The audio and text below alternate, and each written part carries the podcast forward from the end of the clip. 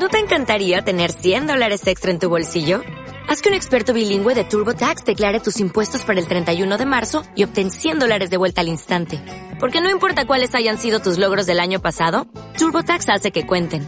Obtén 100 dólares de vuelta y tus impuestos con 100% de precisión. Solo con Intuit TurboTax.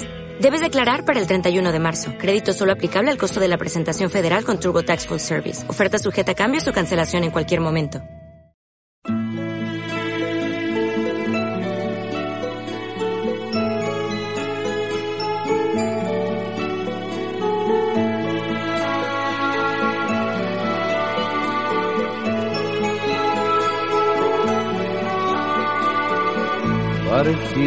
De papel, sin nombre, sin patrón y sin bandera. En Radio Nuevo Mundo, 930 amplitud modulada y por el www.radionuevomundo.cl presentamos el programa Barco de Papel un espacio que aborda la literatura desde todas las esquinas del arte. Al timón, David Edia. Bienvenidas y bienvenidos. el canal era un río. Amigas y amigos de Radio Nuevo Mundo, tengan ustedes muy buenas noches. Damos comienzo aquí a una nueva emisión de Barco de Papel, un espacio de difusión cultural que sigue la travesía de la literatura por los más diversos rincones del mundo y de la creación. Aquí las letras avisoran su horizonte entre autores, libros y melodías cuyo oleaje lleva a puerto la obra de mujeres y hombres. La ruta de hoy nos hará desembarcar en la voz de Thomas Tranströmer, para arribar luego a una interesante conversación con Omar Pérez Santiago, recorrer con una musa los textos de la Gaceta Leucade y pasar revista a la actualidad literaria. Thomas Gustav Tranströmer nació un 15 de abril de 1931 en medio de un barrio obrero de Estocolmo en el que creció de la mano de su madre. El transcurso de esos primeros años quedó registrado en el libro Visión de la Memoria publicado en 1996. Estudió en la escuela Cedra Latín y comenzó a escribir a los 13 años, publicando sus primeros versos en 1954 bajo el título de 17 poemas. Estos, con un matiz surrealista que se expone en expresiones como Oigo a las estrellas piafar desde los establos, conforman uno de los libros de poesía más importante de los años 50. Negligentemente, el pie golpea una seta, la nube de tormenta, se agranda junto al borde, como cuernos de cobre, las sinuosas raíces del árbol dan el tono y las hojas se dispersan temerosas. Se graduó en la Universidad de Estocolmo, obteniendo títulos en Historia de la Literatura, Historia de las Religiones y Psicología, lo que le llevó a trabajar, entre otras cosas, como psicólogo en hospitales y en el centro penitenciario Roxtuna, en Likeping. En 1962, Transtremer ya contaba con una considerable lista de versos, que desembocó en la antología El cielo a medio hacer, del que citamos el poema Entra la luz. Las largas bestias de la primavera frente a la ventana, y el dragón transparente de los rayos del sol. Pasa como un tren suburbano, sin fin, al cual nunca le vimos la cabeza. Altivas como cangrejos, las villas de la playa se desplazan de lado. El sol hace parpadear las estatuas. El mar de fuego embravecido se transforma en caricia. Ha empezado la cuenta regresiva. El conjunto Santiago Radar adaptó musicalmente los versos de Apuntes de Fuego, como homenaje al poeta y también pianista Thomas Trastremer. El resultado de ese trabajo lo escuchamos aquí, en Barco de Papel, por el 930 del dial AM.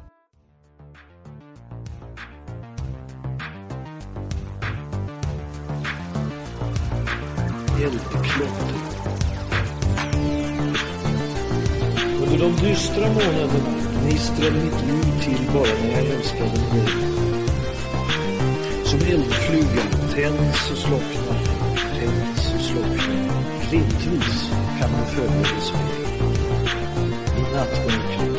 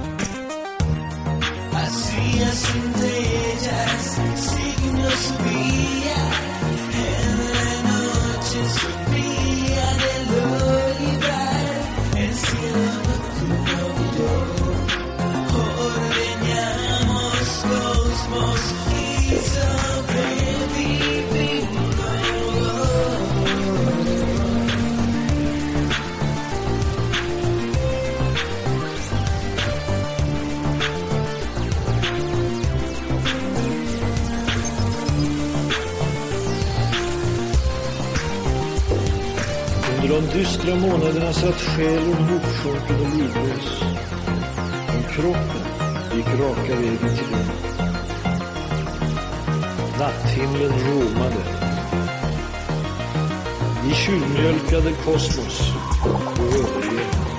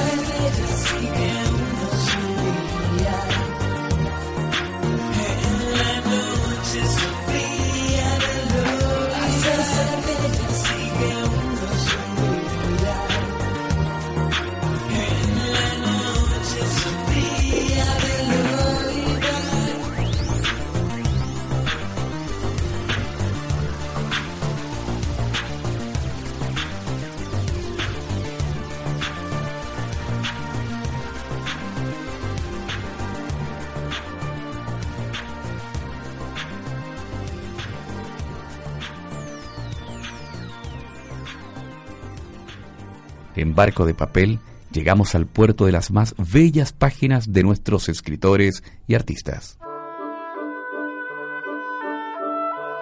Sus libros Secretos en el Camino, 1958, y Tañidos y Huellas, 1966, son un reflejo del paso de Thomas Transtremer por los Balcanes, España, África y los Estados Unidos. Deslizó también en esta última obra un retrato del compositor Edward Grieg, del primero de esos poemarios citamos un fragmento de Siesta. El águila sube y sube sobre los que duermen, un sueño en que la piedra del molino se vuelve como el trueno. Pasos del caballo con la venda en los ojos, los palpitantes puños de la eternidad cautiva. Los que duermen cuelgan como péndulo en el reloj del tirano. El águila planea, muerta, en las cascadas que fluyen del sol.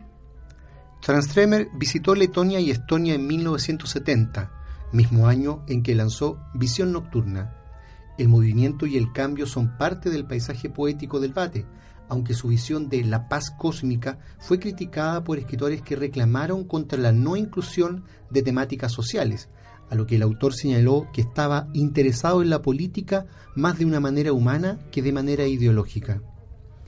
A esta década corresponden, además, tres publicaciones, Senderos, Báltico y La Barrera de la Verdad. Incluido en este último título, damos paso a la lectura de un extracto del poema Después de una larga sequía. Dos troncos de abeto emergen y se estiran en largas, huecas señales de tambor. Lejos están las ciudades y el sol. El trono está en la hierba alta. Es posible llamar a la isla de los espejismos. Es posible oír esa voz gris. Para el rayo, el hierro es miel. Uno puede vivir con su código. Desde 1980 trabajó como psicólogo en una organización sindical en la que se centró en la ayuda a personas con problemas psicológicos, motivando en ellas habilidades para el trabajo. Continuó el despliegue de su pluma con La Plaza Salvaje y Para Vivos y Muertos, ambos títulos pertenecientes a los años 80. En Barco de Papel se dejan oír los sones de la mañana, compuesta por el también pianista noruego Edward Grieg.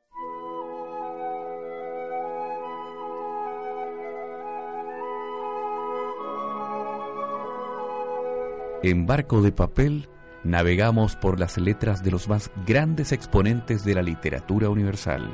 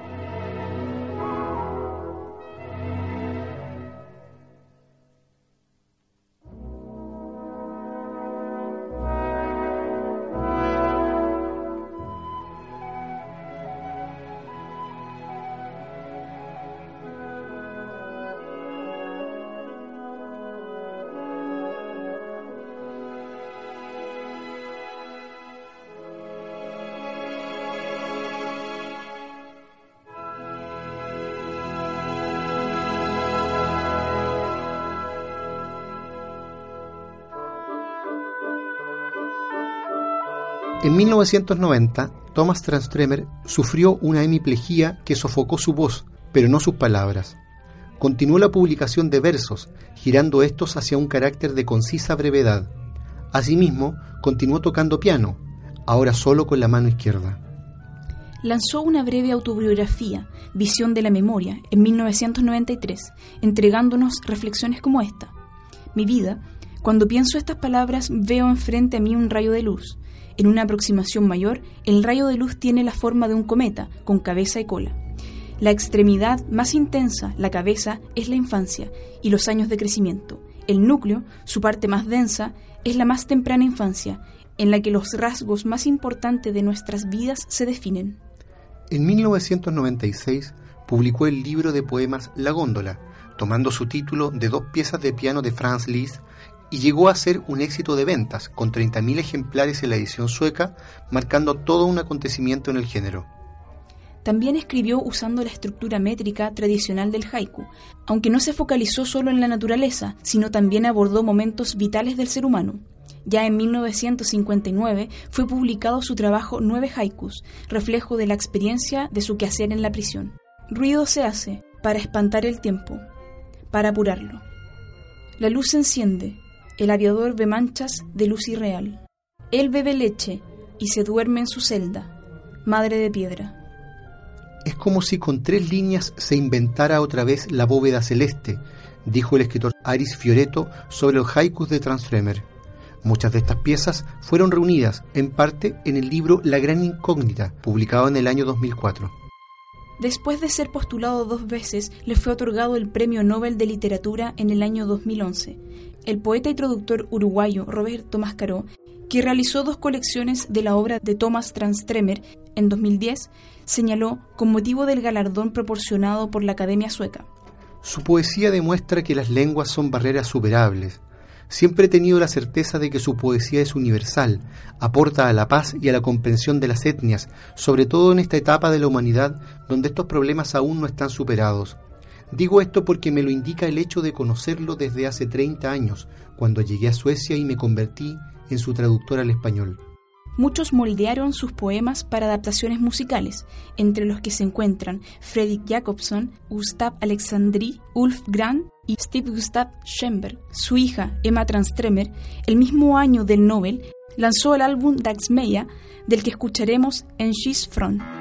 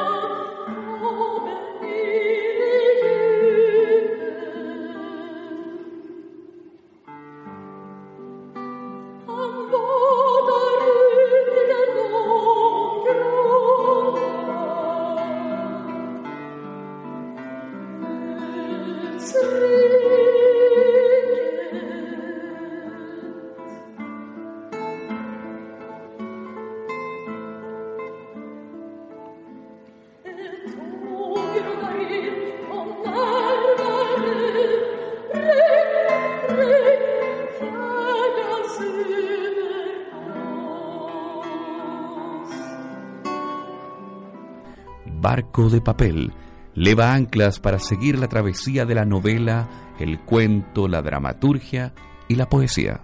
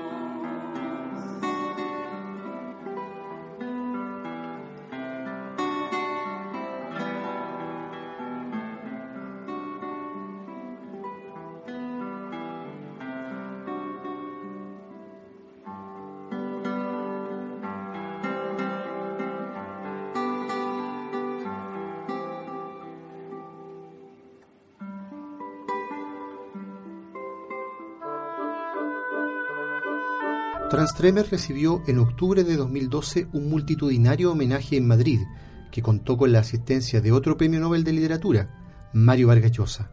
Este encuentro fue acompañado con música de piano y lectura de los más hermosos versos del autor. El recién pasado 26 de marzo, Thomas Transtremer falleció en su casa de Estocolmo, dejando atrás 83 años de vida en los que fue traducido a casi 50 idiomas, recibiendo premios como el Bonnier de Poesía, el Neustadt de Literatura y el premio Petrarch de Alemania. En Barco de Papel, por Radio Nuevo Mundo, hemos sorprendido un nuevo polizón. Lo subimos a cubierta y conversamos sobre Thomas Transtremer con el escritor chileno Omar Pérez Santiago. Hola Omar, ¿cómo estás? David, muy bien, gracias. Buenas tardes. Estamos acá en Radio Nuevo Mundo, en el programa Barco de Papel, conversando sobre Thomas Transtremer, un personaje en el que justamente nosotros dos hace unos días acordamos conversar precisamente en el día y sin saberlo en que se produce su muerte. Exactamente. Habíamos nosotros quedado pendientes de hacer una, conversación sobre Thomas Transtremer y, y bueno, parece que las, cosas necesitan efemérides para poder realizarse, digamos. Desgraciadamente, a los 83 años, eh, murió en Estocolmo. Los suecos son muy cuidadosos en ese tipo de cosas, digamos, y el morbo no, no les da mucho para hablar, digamos, sobre... Pero se supone que, que debe haber sido un, un, accidente cerebral, digamos. Él ya ah, lo había tenido muy joven eh, a comienzos de los años 90, digamos. Así es. Que lo había dejado inválido de una parte, de la mitad de su cuerpo. Y eh, lo peor de todo para él, digamos, que lo dejó sin hablar, digamos. Aunque él mismo no era un hablador, digamos, pero igual para un poeta eh, la lengua, digamos, es un gran problema. Digamos. Estamos hablando, Omar, de un gigante de las letras contemporáneas. Eh, este premio Nobel 2011. Y yo te quería preguntar, ¿cómo es que tú comenzaste a empaparte de su obra? Yo viví por eh, mi, exilio, digamos, en los años 80 en Suecia. Caí yo eh, en una ciudad que se llama Malmö. Y durante los años 80 me relacioné naturalmente con el mundo literario de esa ciudad eh, un grupo famoso ya hoy, digamos, en las letras eh, nórdicas, la pandilla de Malme, que era gente joven, influenciado, digamos, por las nuevas corrientes, el punk, en fin, con los que yo conviví bastante, digamos, y de los cuales eh, aprendí también bastante. Entonces, un día a fines de, qué sé yo, mitad de los años 80, por ahí, digamos, me enteré de que venía Tomás Transtremer a la ciudad, invitado, digamos, a, una, dar una, una lectura en un café. Y yo fui, digamos, recomendado por eh, mis amigos, digamos, jóvenes, o mal recomendado en el sentido de decirme que, que Transtremer era un fome, un poeta menor, esa típica cosa, digamos, de, de los jóvenes de querer matar al, al padre, digamos yo cuando lo, lo, escuché leer ahí, digamos, me di cuenta inmediatamente de que estaba frente a un, gran poeta, digamos. Y por casualidad, en, aquel pequeño restaurante, terminamos sentados muy cerca, digamos, tomándonos una cerveza. Y, y yo le dije a él, eh, Tomás, le dije yo, tu poesía me recuerda a la de un paisano mío que se llama Jorge Telier. Y él abrió los ojos y me dijo, lo, conozco, lo conoce. Le dije, bueno, me dijo, nunca he estado con él, pero San Axelson, una escritora que, que había vivido acá en los años 60, lo había llevado allá en sus libros, le había traducido algunas cosas a él. Y justamente se me iluminó un poco de que son eh, poetas, digamos, generacionales, de algún modo, están influenciados por las mismas lecturas. Y también a partir de eso, digamos, yo empiezo a desarrollar lo que es una especie de teoría también que yo tengo sobre esto, digamos. Son como placas tectónicas que se van formando a través del tiempo. Eh, y, y, de ahí que, naturalmente, inicialmente por, por placer personal, comencé a traducirlo, digamos.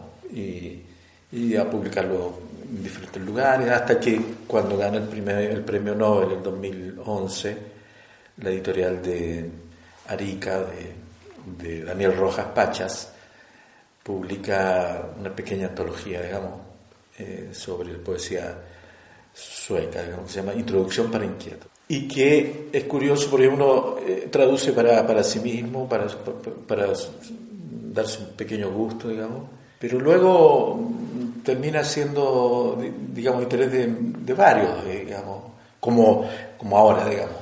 Cuando nosotros vivíamos allá en Suecia y tratábamos de aprender ese idioma, en broma con algunos compatriotas, eh, decíamos, cuando nosotros volvamos a, Chile, ya viejos, digamos, nos van a llevar en, en gira, qué sé yo, como esos viejos circos de Jodorowsky, digamos, que van al desierto y entonces nos van a sentar ahí en un piso y nos van a preguntar, eh, ¿cómo se dice casa? Entonces uno va a decir casa, se dice Hughes. Y la gente va a decir, ah, fabuloso.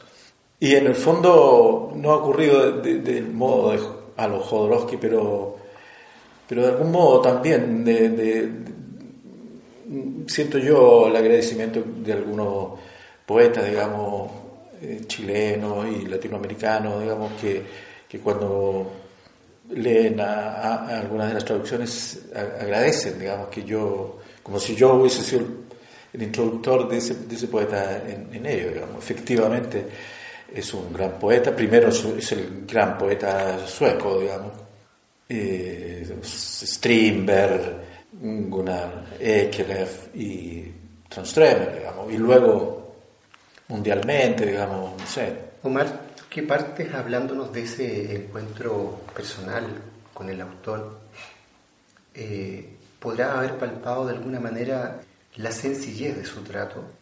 Que a uno no deja de recordarle el hecho de que él pertenece a una generación de poetas y escritores que tiende ya a distanciarse de un discurso tremendista, de un discurso propiamente.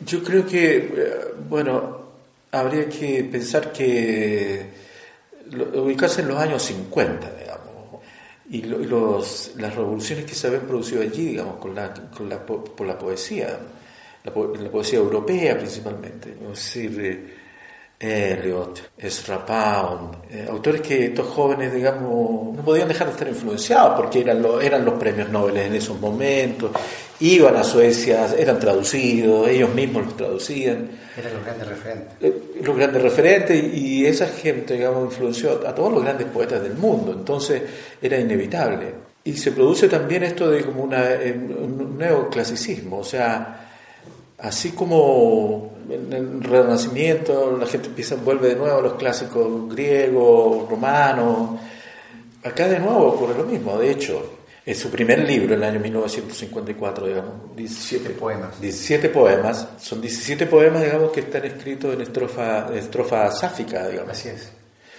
Y esta estrofa sáfica, digamos, tú sabes, hay que remitir, hay que viajar lejos allá a la isla de Geo, digamos, eh, eh, al, mar de Geo, digamos, a la isla de Lesbos, y hay que viajar en el tiempo, además, son 600 años antes de Cristo, digamos, que alguien inventó esta, esta fórmula para escribir, digamos, una mujer además misteriosa, se sabe poco, sabemos poco de ella. La vuelven a retomar, digamos, el siglo de oro, la redescubre, y, y los poetas de los años 50, digamos, nuevamente empiezan a redescubrir estos, modos que son muy flexibles, que son muy bonitos, además muy, dúctiles. Y casi todos esos poemas, digamos, están hechos con estrofas sáficas. Eh, tú sabes que, digamos, dentro, por ejemplo, de los chilenos, eh, Nicanor Parra, la, oda a Violeta Parra, digamos. Por cierto, son 16 estrofas sáficas. Fija, o sea, cuando uno empieza a detectar estos, estos asuntos, digamos, se da cuenta que en realidad son modas muy, muy arraigadas entre poetas. Y, y es natural porque Parra, digamos, tuvo los a fines de los años 40, comienzo de los 50, digamos, en Inglaterra, y se empapó del mismo clima cultural, digámoslo, de, algún modo. Se, recrea un poco e, e, ese, ese ambiente por, por un cierto intimismo, poético, digamos, con una vuelta a la sencillez también, incorporada, digamos, como parte de la tradición. Se renueva, digamos, la, poesía. Tengo, ese, tengo unos de estos poemas acá, digamos, su primer poema del, del primer libro, digamos, que se llama Tormenta, Storm, y que está escrito justamente en mi versión, dice así, de pronto el viajero halla el viejo gran roble como un alce de piedra, ancha copa en el cenizo fortín del mar de septiembre. Tormenta del norte, tiempo de cervas maduras, despierto en la noche oye las constelaciones estampadas sobre el roble. Eh, bueno, y es el, es el misterio, digamos. Yo, yo creo que eh, además se relaciona muy directamente, digamos, con un espíritu sueco. Casi se hace responsable de la mitología escandinava en su propio trabajo. Eh, yo creo que, que esto, los suecos son místicos, digamos, y místicos de la naturaleza. Antes de continuar conversando sobre Thomas Transtremer con Omar Pérez Santiago, se dejan oír en Barco de Papel, por el 930 del Dial AM, los versos de Ern Klippan, en la voz de Emma Transtremer. Örnklippan. Bakom terrariets glas. Reptilerna. Underligt orörliga. En kvinna hänger tvätt i tystnaden Döden är vindstilla. I markens djup glider min själ tyst som en komet.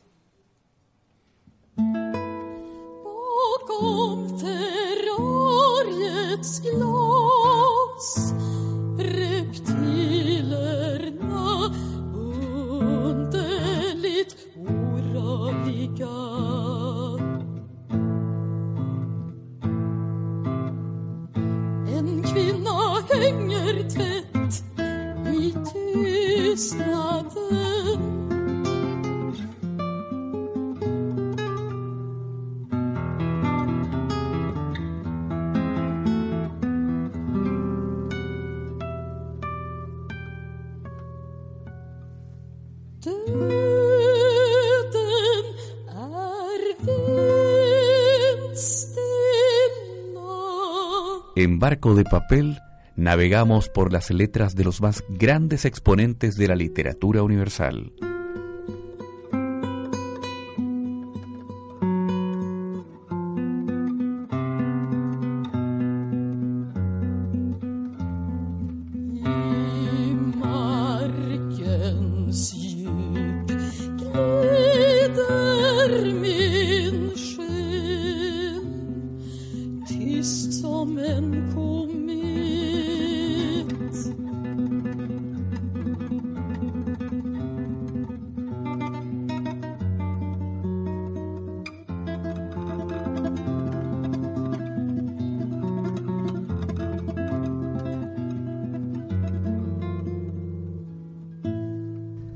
En el 930 del Dial AM, Barco de Papel da paso a la segunda parte de la conversación sobre Thomas Transtremer con Omar Pérez Santiago.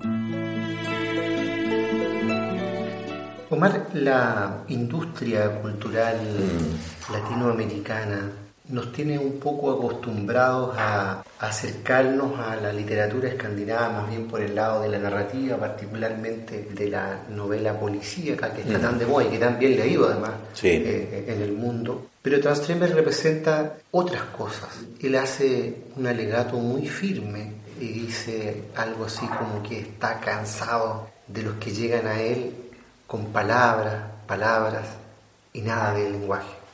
Hubo una época, digamos, los años 60, otro clima cultural, digamos, muy fuerte, mundialmente fuerte, digamos, donde la poesía social, la poesía política, digamos, se puso muy de moda, la poesía callejera, lo que llamamos aquí poesía coloquial. en Suecia también, digamos, poesía, digamos, obrera, combativa, Vietnam, en fin.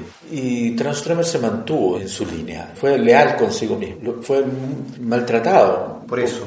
por las grandes, digamos, por las grandes revistas, digamos, que en el fondo también eran amigos suyos. Es más doloroso eso cuando te sientes criticado por el propio padre, por gente con la que tú creciste. Y él se, se no dejó de, de, de, reclamar, digamos, pero él no cambió, digamos. No cayó en la tentación de hacer un guiño a las masas, a lo popular en el mal sentido. Exactamente. Ya con su primer poemario, con su primer libro en el año 54, él ya se hizo conocido, digamos. Y ya en los años 60, con su segundo, tercer poemario, digamos, ya era popular. Entonces él no, tampoco vivía de esto. E, en ese sentido también es un poeta atípico. No es bohemio, eh, todo lo contrario, digamos, un tipo amable, un tipo que trabaja, psicólogo, su función social la cumple con su propio trabajo, o sea, trabajó en una cárcel para jóvenes durante muchos años tratando de acercarse a los problemas sociales por la vía profesional. cuando se, se, le critica mucho, digamos, por, por, porque no tiene una línea política, o, eh, él es todo lo contrario, digamos. Sin embargo, se le critica eso, pero hasta el último minuto de sus días uno vio a Transtremer, por ejemplo, involucrado con la causa palestina, involucrado en Europa con la causa de los inmigrantes tan perseguidos eh, y, también con los latinoamericanos, su, nuestra experiencia, a él siempre le la, miró, digamos, con mucha compasión o con descendencia o, con acercamiento, digamos. Eh, y, cuando él se enferma, eh, por lo demás, pensó siempre, digamos, que se iba a recuperar, digamos, que iba a poder volver a hablar, digamos, en fin eh, trabajó mucho en eso, esos años, digamos, tratando de convertirse, digamos, mm, no quería aprender eh, braille y otra forma, digamos, de lenguaje de señas, porque él pensaba, digamos, que... Era pasajero. Eh, y sin embargo, siempre mantuvo un alto grado de dignidad con, consigo mismo, o sea, tampoco dio, dio jugo con esto, ¿me entiendes? No andaba dando pena. Evitaba en general exponerse a eso si las condiciones no estaban dadas, digamos, él no, no iba. Lo vino una vez a Malmedia cuando estaba enfermo, pero en, manos de sus amigos, o sea, preparado todo, digamos, para que todo fuese hecho con alto nivel de dignidad. en realidad es un hombre íntegro, muy querido hasta el último. Este poeta tiene una amplitud de registro bastante generosa Tú comentabas hace un momento eh, cómo ese libro inaugural, 17 poemas, eh, abraza la estrofa sáfica, ¿verdad? Estamos hablando de un endecasílabo con golpe en la penúltima sílaba, etcétera, algo que, en España también va a tomar Miguel Hernández, por ejemplo, en el siglo XX. E, ese, ese es el que aprendió, el que, el que era popular quizás también en aquella época. Y de ahí él va a abrirse al verso libre, se va a abrir, eh, por ejemplo, al haiku, que lo acompañó buena parte de su vida. Claro, es, también hay que hacer un poco de investigación, digamos, sobre el, rescate que también la, generación del 50 tiene del haiku, porque también anduvo medio extraviado, digamos, eh, y lo retoman, digamos, Bacho, digamos, de la forma más clásica del haiku. Y varios de, su generación le gustaba mucho y bromeaban mucho con esto también. Era, eran, eran, digamos, el grupo Vesubio, donde él estaba en los años 50, eran el grupo, digamos, que se juntaban los cafés, qué sé yo, y tenían algo de surrealista también, entonces le gustaba bromear, digamos. El haiku como que se presta un poco para, en su minimalismo, digamos, para hacer bromas y ese tipo de cosas, digamos. Pero él terminó publicando ya después, cuando termino enfermo. En parte porque escribir poemas más largos, digamos, toma más tiempo, eh, la reflexión, digamos, se va concentrando, la edad también.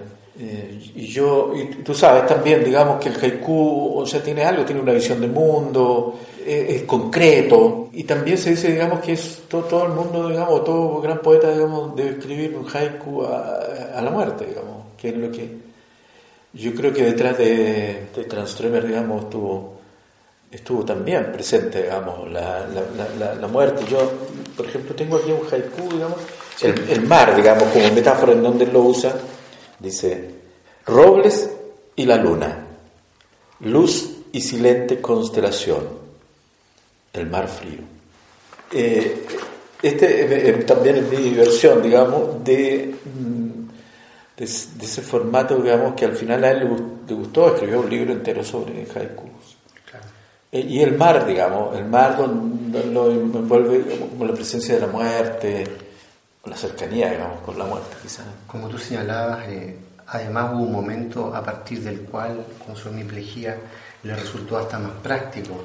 Eh, es un suspiro, en el fondo. Entonces, eh, hay que tener alto nivel de concentración, digamos, y hay que buscar palabras precisas. Además de, que tenga 17 sílabas, creo que lo clásico, digamos, no debe superar más de 10 palabras, o sea, eh, no, no, pueden ser monosílabos tampoco.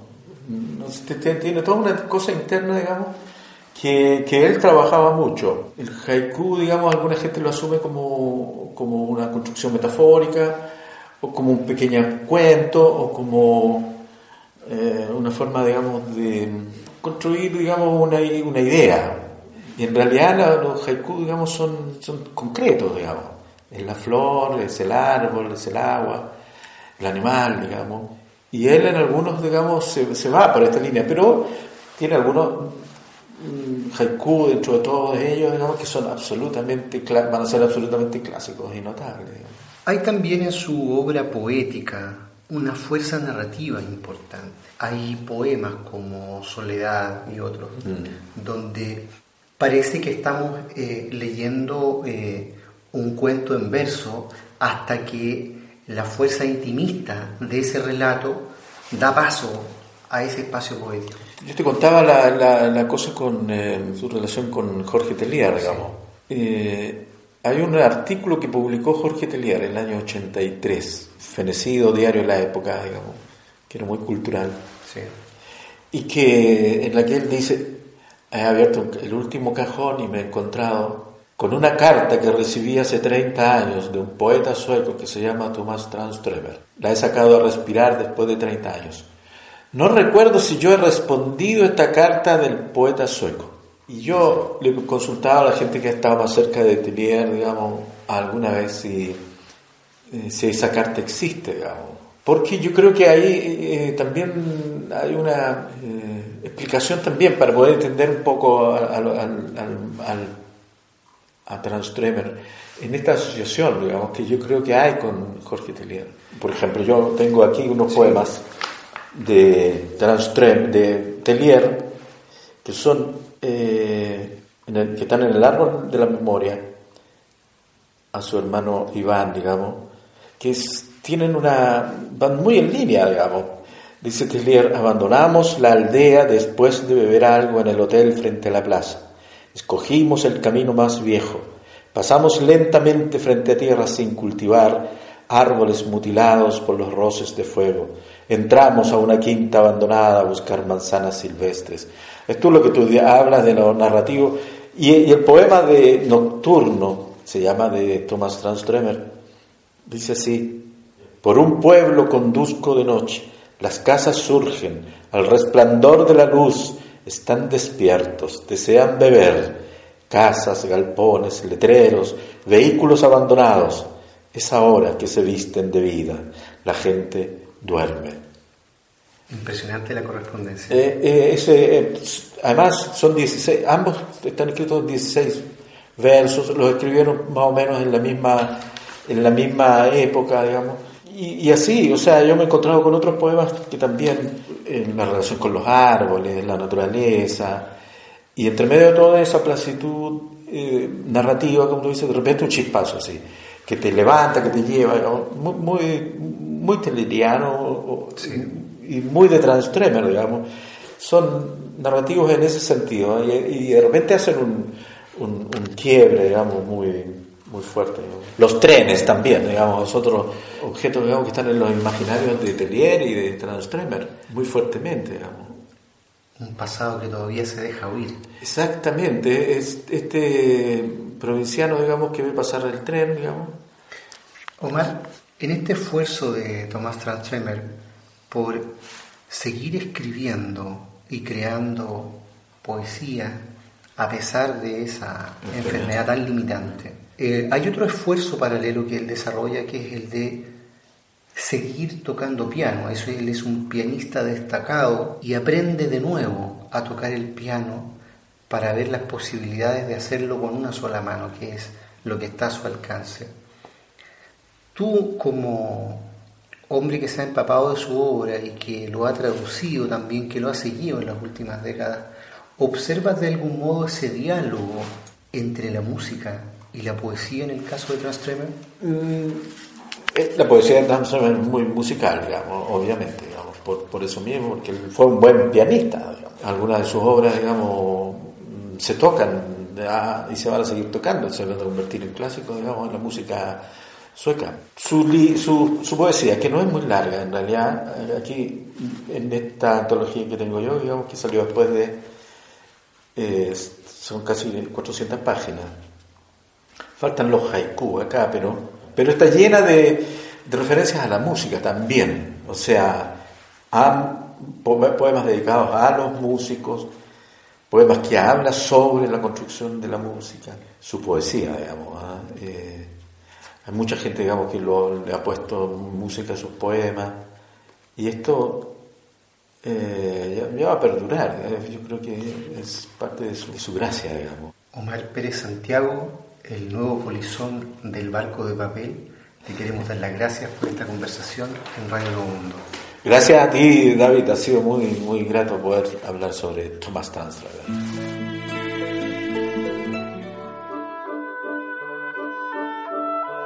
Escuchábamos ahí la conversación mantenida con Omar Pérez Santiago sobre la vida y obra de Thomas Transtremer, este destacado poeta de quien Omar Pérez justamente es traductor por una parte, pero por otra hay que decir a quienes no lo conocen que es un eh, destacado cuentista y narrador chileno. Yo he tenido la suerte de conocer su trabajo, además de incluir uno de sus cuentos en la Gaceta del ERCE de la Sociedad de Escritores de Chile. Así es que a los auditores que les gusta la narrativa, busquen ahí la obra de Omar Pérez Santiago. Hay que decir también, Nina, que la reciente partida de Thomas Transtremer se suma a la que esta semana eh, ha marcado la vida literaria del mundo con el fallecimiento de Günter Grass, por una parte, y de Eduardo Galeano, por otra, autores a los que Barco de Papel se ha referido en más de algunos de sus capítulos. La semana pasada comentábamos también la aparición del último número de la Gaceta Leuca, que aparece quincenalmente eh, en versión impresa y electrónica, que recorre Chile y el mundo, decíamos que incluía en su sección de plástica una movida de ajedrez muy particular, que es el mate de la cos, en que solamente con el caballo eh, se derrumba al rey. Esa gaceta incluye también el artículo Ajedrez y literatura, que aborda la relación entre las letras y el tablero, citando versos, entre otros, de Jorge Luis Borges, incluye en la sección puño y letra nada menos que un haiku de Thomas Trastremer, quien nos referíamos recién, y en la sección Las musas o nada aparece Paloma Ruiz posando desnuda en un sofá. Y a continuación de este mismo número de la Gaceta, escuchamos en la voz de Nina Luna La Tierra Imaginada. Durante el solsticio de verano, los objetos verticales no proyectan sombra sobre Siena, decía un pliego que Eratóstenes halló en la biblioteca de Alejandría cuando asumió su conducción. Al constatar así que la luz cae perpendicularmente en aquel lugar, el poeta emprendió su mayor osadía, medir el diámetro del orbe, realizando análoga observación para los mismos día y hora en la ciudad en la que desempeñaba el alto cargo estimando con acierto que, dada la gran distancia entre los cuerpos celestes, cabía suponer paralela la llegada de los rayos del sol a las dos localidades si de verdad la Tierra era plana. Pudo desbaratar esa extendida creencia al contemplar que un obelisco alejandrino eclipsaba el suelo en siete grados doce. La diferencia equivalía, pues, a la cincuentava parte de la circunferencia y, dado que entre una y otra metrópolis hay cinco mil estadios, dedujo que el contorno terrestre corresponde a cincuenta veces esa brecha. El amigo de Arquímedes arribó a tan notables conclusiones pese al error de haber supuesto que Siena y Alejandría estaban sobre el mismo meridiano y que la primera coincidía con el trópico de Cáncer. Pero como los valores del eje terrestre oscilan entre los 22.1 y los 24.5 grados cada 41.000 años, en la época del sabio sirenaico el margen de su aberración se reducía casi a la mitad. Considerado inmóvil, el globo estaba ajeno al rango de planeta aplicado, en cambio, al Sol, y es precisamente esa idea seguida por Eratóstenes lo que da relieve a su obra estética. Autor de Hermes, poema breve que narra el ascenso del dios al cielo, las academias le atribuyen también los catasterismos, opúsculo que cataloga en cuarenta y cuatro episodios el paso de personajes míticos a la condición de constelaciones. El proceso, en cuya tradición Ovidio inscribirá después sus metamorfosis, aparece decidido por un tercero, generalmente Zeus y en alguna ocasión Apolo o Atenea. Sin embargo, la consuetudinaria pasividad de las mutuaciones registra una excepción clave. Se trata del noveno capítulo que describe el catasterismo de Dique. Haciéndose ahí eco de los fenómenos de Arato, su maestro, cuenta que la inmortal habitante de la tierra se fue por voluntad propia, estaba con los hombres, pero como éstos cambiaron y no tenían ya observancia de la justicia, no tuvo más a su lado, sino que se marchó a las montañas. Cuando más tarde se produjeron entre ellos disensiones y guerras, ella por aborrecimiento de su absoluta injusticia se elevó al firmamento. El relato ofrece dos bases en las que afirma su marcado tono antropocentrista, rastreable al menos desde la elaboración de Hesíodo, por una parte, la ida de la diosa para conformar la constelación de Virgo expresa que la condición de virgen apelaba entonces a un acto volitivo, a una definición, y no a una circunstancia. De hecho, el mismo volumen refuerza esa perspectiva al referir la conducta de Artemis y Atenea cuando cometan las formaciones estelares de Escorpión y de Auriga. Por otro lado, la impronta sugestiva del pasaje es potente. Dique, que acompañaba a todos los hombres, se convirtió al perder ellos el juicio, vale decir, en el momento en que empezaron a atribuir a los dioses la causa de sus actos. Se fue para que ellos no olvidaran nunca lo que habían perdido y quizá por eso tiene una estrella sin brillo en la cabeza.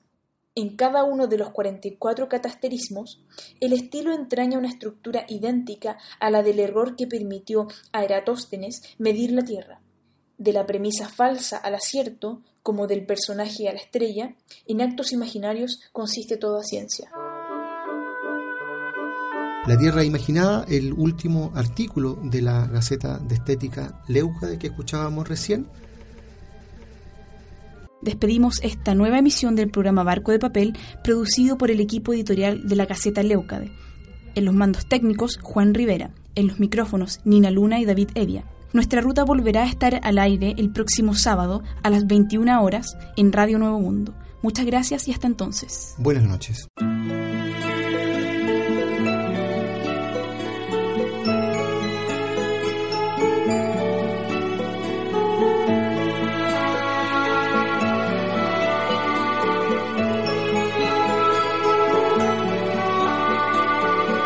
Barquito de papel en Radio Nuevo Mundo, 930 amplitud modulada y por el www.radionuevomundo.cl. Finaliza el programa Barco de Papel, un espacio que aborda la literatura desde todas las esquinas del arte. Nos encontramos en una nueva edición. Hasta pronto sin pasado sentó a lomos de un canal.